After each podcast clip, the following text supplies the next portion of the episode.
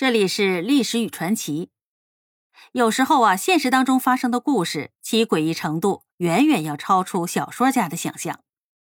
宋代人彭城的笔记《墨客徽系》当中有一则关于湘南杀人祭神的记述，其恐怖程度让人后背发凉。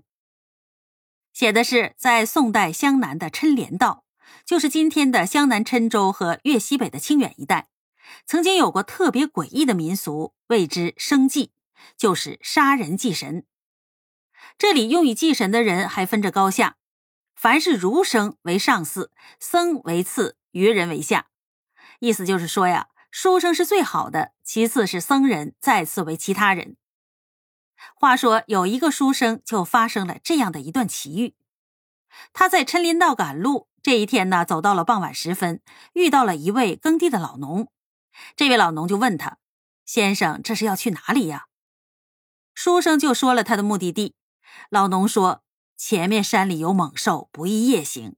先生还是到下边的那个村子里借宿一晚再走吧。”这个书生啊，就相信了老农的话，往村子的方向走。感觉呀，这路上非常的荒凉，也没有什么行人，想问呢都没得问。走着走着，忽然看见了一座高门大院，正好啊，主人出来了，见到来了远客，非常的高兴，请他进入家门。课堂雄伟。装饰呢都非常的讲究，随即就有人上酒上菜，酒席非常的丰美。到了晚上的时候，主人安顿书生住下了。这个时候，有一个少妇走进来了，跟书生搭话。书生啊，偷偷的观察了一下这个少妇啊，长得非常的漂亮。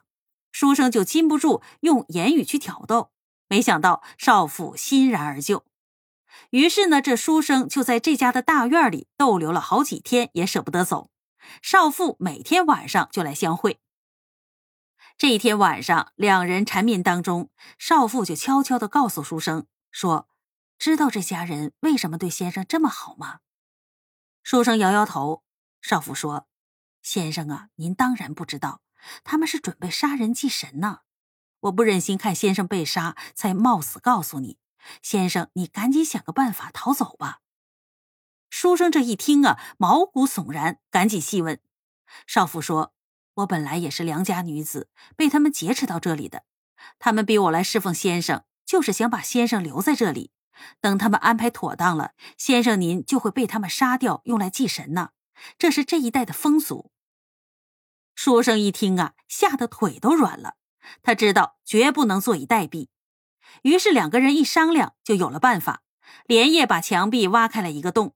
这书生拉着少妇一同逃了出来，这一晚上根本就没敢停歇，一口气跑出了将近四十里地，终于来到了县城。书生直奔县衙首告，县令马上派人抓捕。稍一审讯，这主人就全招了。让县令后背发凉的是，前前后后在这里被杀祭神的达到了数十人。书生在开始见到的那个耕地老农也是他们的同党。这可是罕见的大案呢！县令拒绝上报，州府都非常的惊异，最后判决这些人全部处以极刑。这书生倒是大难不死，后福非浅，用官府的赏金捐了一个官儿，还跟那位少妇喜结连理。作者彭城呢，经历了北宋真宗、仁宗、英宗、神宗、哲宗、徽宗等朝，势力颇长。